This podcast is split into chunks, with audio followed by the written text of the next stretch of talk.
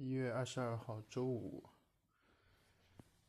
一月二十号的前后这几天发生了挺多事情吧，就从我自己发生在我自己身上的一些事情说起吧。今天早上上班骑车的时候，很奇怪，自行车突然就后轮突然就好像被卡住了一样，就。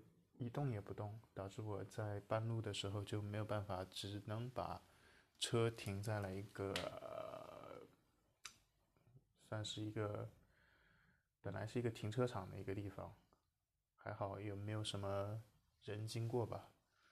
然后晚上刚才回来的时候，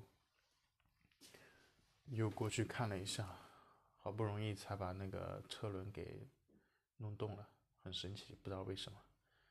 就是卡的一动不动，但实际又没有东西塞进去。不过还好，后来我就把它恢复正常，至少现在刚才骑车回来。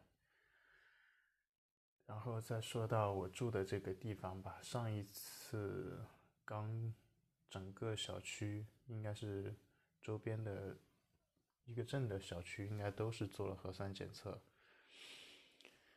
嗯。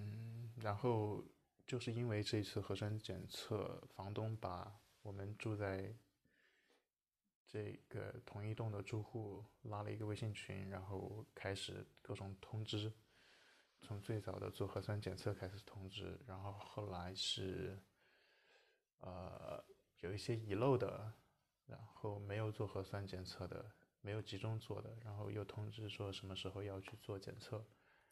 然后这两天，因为北京这边疫情又有一些扩散，有一些严重吧。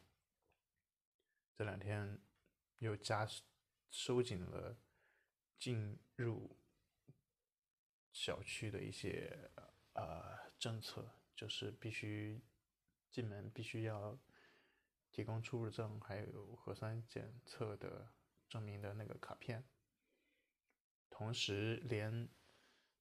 进出小区的门，以前可能可能有四五个门吧，都可以出入。现在就只开放两到三个，呃，正门出入。很明显，也是一个收紧的状态。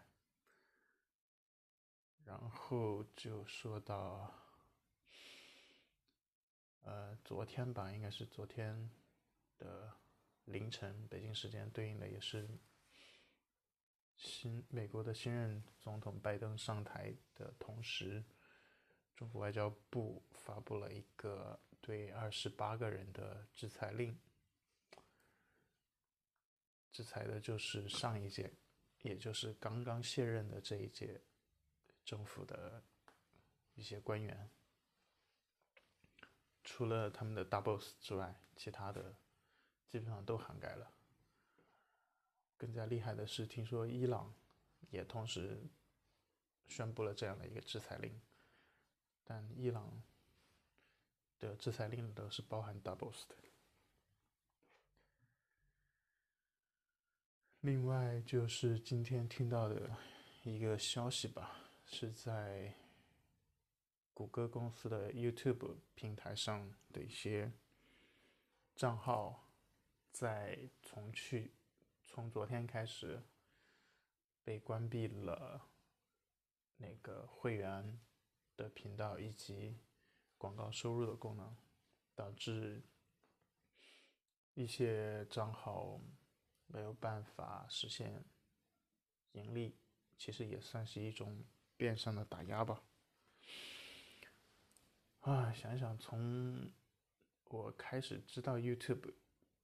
这个平台的时候开始，可能这几年，这大概两年多吧，两三年的时间，好像 YouTube 对于一些频道的打压力度也越来越多，频率越来越高吧。好像外面的世界也没有曾经我们认为的那样美好吧。OK，晚上十一点三十六分。今天先这样，然后说一下，最后说一下比特币吧。比特币今天最低点应该是跌到了两万八千美元一比特币，然后逐步逐步又在上升，现在应该上升到了三万两千多。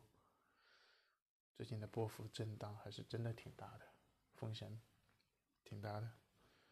我这个也是在朋友圈里头有一个常年玩比特币的朋友投的一个截图，才知道的。